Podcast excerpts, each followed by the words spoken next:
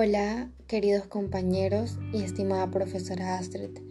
Les doy la bienvenida a este podcast donde vamos a tratar sobre los componentes orgánicos, centrándonos especialmente en algunos, en algunos componentes naturales, tales como son los carbohidratos, las proteínas, los lípidos y los ácidos nucleicos. Para comenzar, podemos centrarnos en qué son los componentes orgánicos.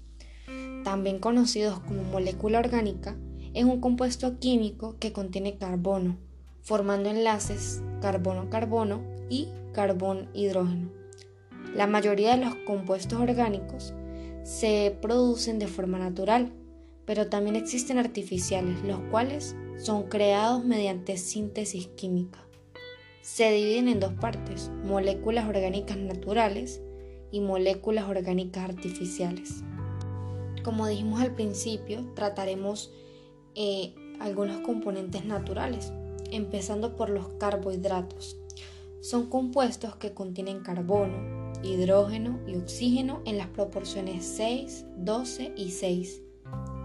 Durante el metabolismo se queman para producir energía y liberan dióxido de carbono y agua. Los carbohidratos en la dieta humana están sobre todo en forma de almidones y diversos azúcares. Es un macronutriente en nuestra dieta y su función principal es proporcionar energía al cuerpo.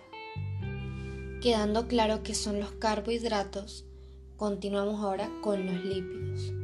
Son biomoléculas orgánicas formadas por carbono e hidrógeno y generalmente también oxígeno, pero en un porcentaje bajo.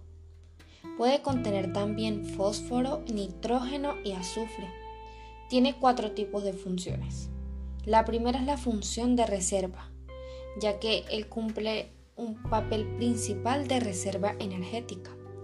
La segunda es la función estructural, ya que forman bicapas lípidas de las membranas que recubren los órganos y les dan consistencia.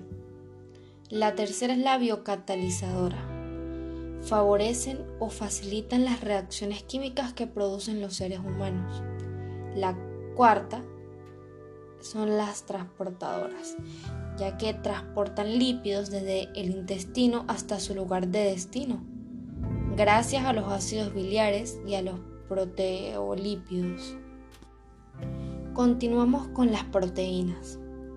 Son biopolímeros o macromoléculas orgánicas de elevado peso molecular, constituidas básicamente por carbono, hidrógeno, oxígeno y nitrógeno, en menor proporción.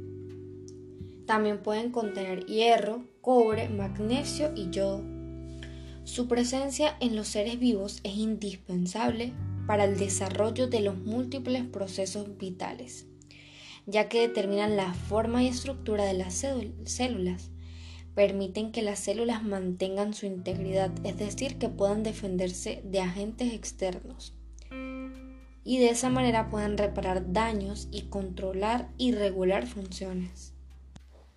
Con respecto al último componente orgánico natural, tenemos los ácidos nucleicos. Están constituidos por la unión de numerosos nucleótidos. Almacenan y expresan la información genética. El ácido desoxirribonucleico, más conocido como ADN, codifica la información que la célula necesita para fabricar proteínas. En resumen, de los componentes orgánicos naturales tratados en este podcast, podríamos decir que son de una gran vitalidad y son indispensables para el cuerpo humano, ya que tienen tantas funciones importantes que las podríamos recordar. En el caso de los carbohidratos, su principal función es darnos energía. Sin ellos no podríamos caminar ni hacer actividades comunes. En el caso de los lípidos, una de sus funciones más resaltantes es la bicapa que recubre los órganos y le dan consistencia.